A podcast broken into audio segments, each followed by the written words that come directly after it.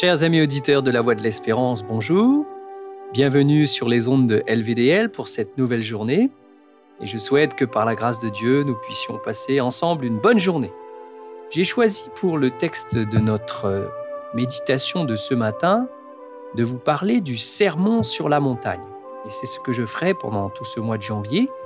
Et nous allons prendre les versets les uns après les autres et essayer de les comprendre un des messages les plus célèbres de Jésus est ce que l'on appelle les béatitudes. Ce sont les douze premiers versets du chapitre 5 de Matthieu, où Jésus, dans ce texte, donne ses recettes du bonheur. Alors ce sont des phrases qui commencent par heureux, heureux, heureux à chaque fois. Autrement dit, si euh, on répond à une de ces caractéristiques que Jésus nous cite ici, eh bien on sera heureux. Voyons voir la première d'entre elles. Elle se trouve dans Matthieu au chapitre 5 et au verset 3. Jésus dit Heureux les pauvres en esprit, car le royaume des cieux est à eux. Qu'est-ce que Jésus veut dire par pauvre en esprit Ce que je comprends, c'est qu'il y a dans le monde des gens qui ont une grande éducation, qui ont une grande instruction et qui connaissent beaucoup de choses, qui ont la possibilité d'avoir accès à une culture importante et qui de ce fait ont un jugement plus affûté, plus affiné, plus peut-être euh, euh, qui comprennent mieux le monde que les autres, fait de leur éducation, de leur culture, de leur instruction. Et puis il y a d'autres personnes qui ont peut-être pas cette chance, qui ont moins d'instruction, moins d'éducation et qui sont spirituellement un petit peu plus, euh, qui auront peut-être un petit peu plus de mal à comprendre les choses Cependant, et ça peut paraître étrange, Jésus dit que les pauvres en esprit sont heureux car le royaume des cieux est à eux. Ça peut paraître paradoxal. Comment est-ce que quelqu'un qui connaît peu de choses, qui, ma foi, a une culture limitée, une instruction faible, un esprit euh, qui a peut-être un petit peu de mal à comprendre certaines choses, comment cette personne-là peut être, être davantage heureuse qu'une personne qui en connaît plus?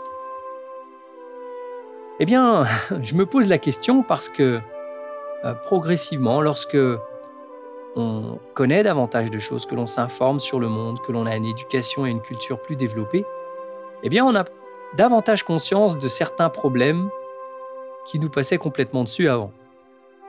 Et c'est vrai que plus on en sait, plus on se pose des questions, et plus on se pose des questions, et plus ça nous tracasse. Alors, c'est pourquoi Salomon dit Ne sois pas sage à l'excès, parce que tu le seras pour ton malheur.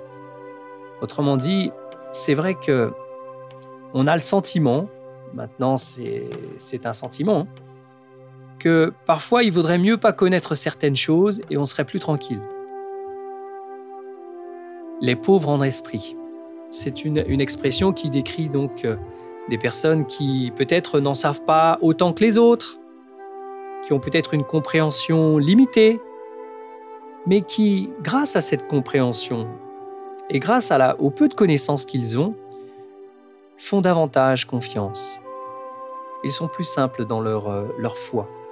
Leur foi est une foi peut-être enfantine. Ils sont, on les appelle peut-être euh, des gens naïfs, des gens crédules. C'est peut-être comme ça qu'on les appelle. Mais Jésus les appelle les pauvres en esprit. Et Jésus dit que ces gens-là auront le royaume des cieux. Ils sont déjà même dans le royaume des cieux. Le royaume des cieux est à eux.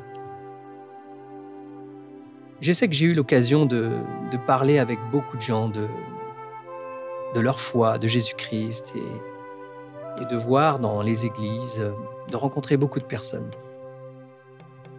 Et c'est vrai que quand j'ai discuté avec des gens simples, j'ai pu voir une ferveur, une conviction et une action qui était parfois bien supérieure à, celle de personnes qui étaient, on va dire, socialement favorisées ou qui avaient une instruction plus développée. J'ai pu voir un engagement supérieur. Peut-être que parfois il serait préférable de ne pas en savoir trop et de mettre en pratique ce que l'on sait, plutôt que d'en savoir beaucoup et puis de mettre en pratique que la moitié de ce que l'on sait. D'ailleurs, un auteur célèbre a dit notre, notre position devant Dieu dépend moins de, la quantité de ce que nous savons que de l'usage que nous en faisons. L'apôtre Paul, quant à lui, déclare dans 1 Corinthiens au chapitre 1 au verset 26, Considérez, frères, que parmi vous qui avez été appelés, il n'y a ni beaucoup de sages selon la chair, ni beaucoup de puissants, ni de nobles. C'est vrai que lorsque l'on regarde les églises, je parle des églises chrétiennes, il n'y a pas beaucoup de puissants, il n'y a pas beaucoup de, de sages selon la chair, c'est-à-dire de gens qui ont des hautes positions dans la société, ni beaucoup de nobles, c'est-à-dire des gens qui sont, on va dire, qui appartiennent à une classe supérieure. Pourquoi cela? On peut se poser la question, pourquoi dans les églises il n'y a pas autant de ces personnes-là? Eh c'est parce que généralement, lorsqu'on a tout ce qu'il faut, lorsqu'on a de l'argent, lorsqu'on a une position, lorsqu'on a le pouvoir, eh bien souvent on n'a pas besoin de Dieu. C'est du moins ce que l'on croit.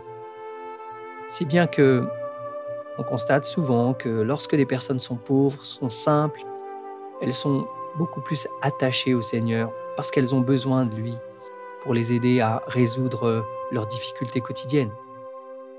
Par contre, quand on a un certain confort, quand on est à l'aise, quand on ne manque de rien, eh bien on a moins tendance à se tourner vers le Seigneur, puisqu'on a déjà tout ce qu'il faut. C'est pourquoi, des fois, on se demande si la, la richesse, c'est vraiment une bénédiction. Si l'instruction, c'est vraiment une bénédiction. Tout dépend de ce que l'on fait, de notre richesse et de notre instruction. Et c'est intéressant de voir ce que dit Paul.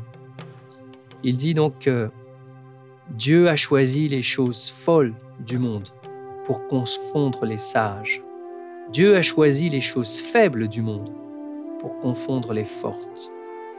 C'est vrai que on pourrait s'attendre à ce que ce soit les personnes qui sont, on va dire, euh, qui ont une forte culture, qui ont une forte connaissance, qui ont le pouvoir, qui soient plus proches du Seigneur.